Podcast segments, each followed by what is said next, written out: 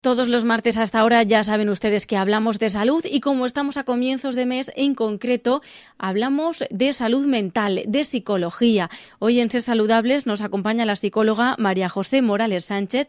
Ella es eh, profesional en Helio. Hola, ¿qué tal? Hola, buenos días, Cristina. Hola, María José, bienvenida de nuevo a la radio. Hoy vamos a hablar de un tema que hace un mes, cuando ya charlamos contigo, nos dijiste que estaba repuntando, que se estaban viendo muchos casos en consulta sobre las obsesiones. Las obsesiones, sí. Este va a ser el tema que nos ocupe en el día de hoy. Y antes de nada, vamos a definir qué es una obsesión, ¿no? ¿Cuándo deja de ser manía o, preocupación? Sí, bueno, porque la mayoría de nosotros en algún momento hemos experimentado lo, lo desagradable puede ser la sensación de tener una preocupación insistente, es decir, por ejemplo, pues pensar que pues pienso que mi jefe se ha enfadado conmigo porque he visto un gesto o no sé, cualquier tipo de preocupación que no nos podemos quitar de la cabeza. Eh, normalmente estas preocupaciones insistentes pues implican pensamientos que causan cierta, cierta aflicción, cierta ansiedad, pero que no son pensamientos que se mantengan en el tiempo, sino que cambian de un día para otro. Es decir, hoy me preocupa esto, mañana veo al jefe, le veo bien y a lo mejor no me vuelvo a preocupar por ello.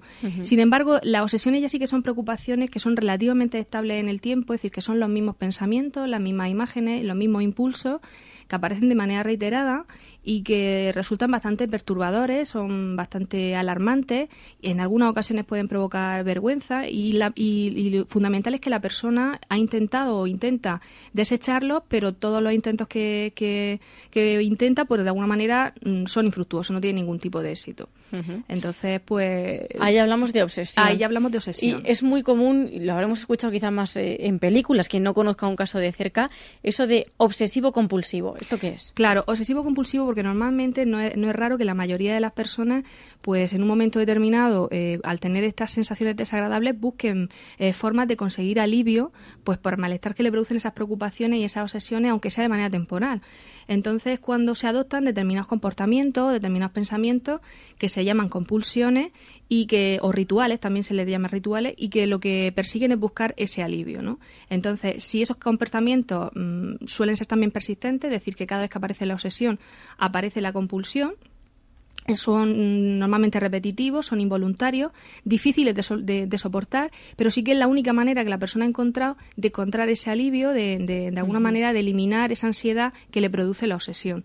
Entonces, las obsesiones normalmente son pensamientos o imágenes que producen aflicción y las compulsiones son todas las acciones o pensamientos que reducen esa aflicción y que uh -huh. aparecen inmediatamente después. De acuerdo. ¿Y cuáles serían las obsesiones más comunes hoy por hoy?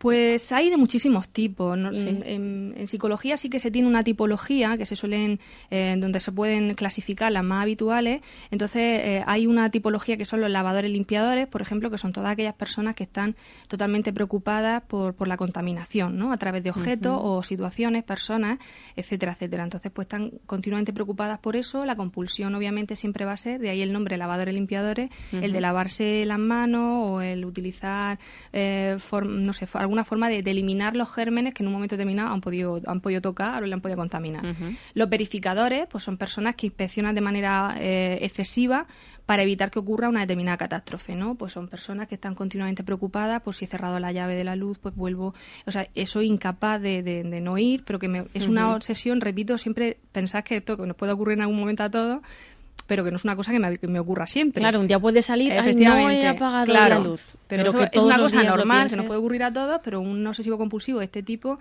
es siempre la misma preocupación. Ajá. Luego estarían lo, a lo mejor los ordenadores, que son aquellas personas que mm, exigen porque todas las cosas que les rodean eh, estén dispuestas de, en, en, en, función de unas determinadas pautas muy rígidas, pues incluyendo sobre todo las distribuciones simétricas, es decir, que quede todo a lo mejor al mismo lado, ordeno la mesa, que me quede sí. todo en el mismo sitio, todo exactamente igual y pensar que siempre que si yo no cumplo mi compulsión, es decir, si realmente no lo, no lo hago así, pues considero que me puede ocurrir algo terrible. Los acumuladores son personas que coleccionan cosas insignificantes, ¿no? No pueden desprenderse de, de, de las cosas, les uh -huh. cuesta muchísimo trabajo tirar cosas, acumulan cosas que no sirven para nada.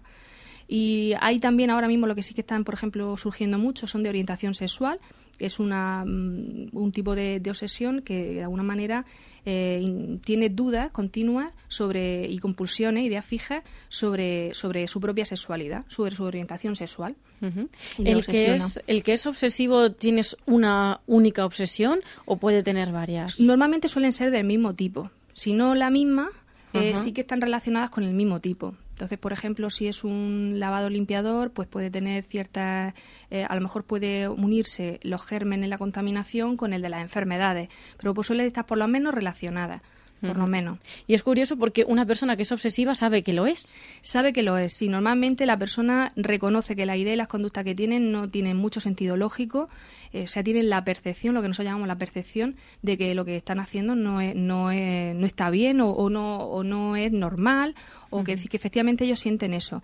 Esto em, no hace que la, que la obsesión desaparezca. Es decir, el hecho de que yo considere que mi obsesión es absurda no implica que la, que la elimine. Es decir, la obsesión sigue volviendo.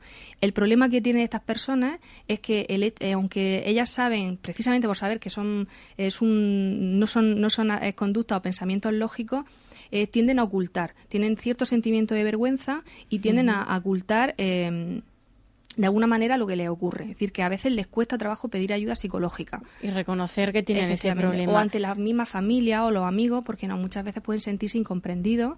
La familia, si conoce el hecho, hay veces que efectivamente a lo mejor se cansa, se frustra de no poder ayudar y hay veces que se mantienen eh, en silencio. ¿no?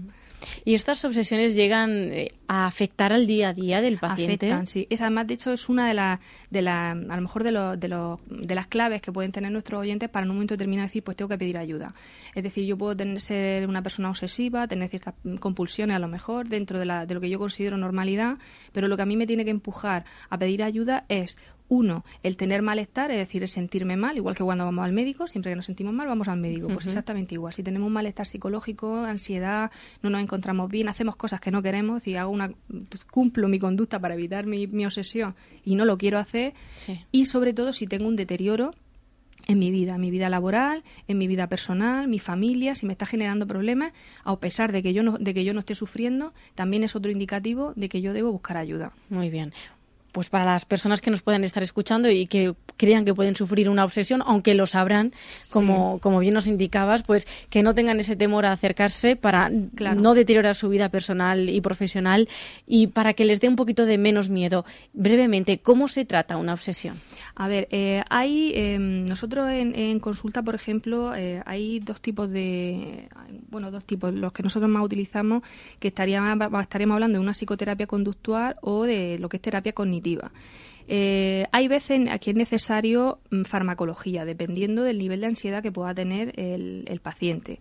Pero en un momento determinado, lo que se hace realmente es que la persona aprenda a controlar eh, la ansiedad y el malestar que le producen las obsesiones en el momento que uno enfrente, se enfrenta a esas obsesiones y se evita que la persona cumpla su compulsión. Es decir, tiene que aprender una manera alternativa de, enfrentarse a eso que le da tanto miedo, que pensás que en muchas ocasiones la obsesión eh, es que si no hago lo que no hago, no sé si no me lavo las manos, si no, pues va a pasar algo terrible. Pues tenemos que enfrentarle a esa situación. Efectivamente vamos a comprobar si ocurre o no algo terrible.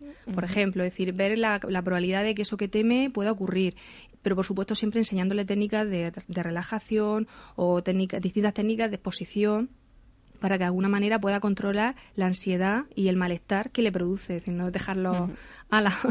pues tú te enfrentas a tu situación y pero efectivamente es, una manera de, aprender técnicas alternativas de, de, control del malestar más que del pensamiento en sí del malestar bueno, pues así aprenderán estas personas a sentirse mejor y a perder esas obsesiones que no dejan llevar una vida completamente normal. María José Morales Sánchez de Helio, muchísimas gracias por acompañarnos. A vosotros.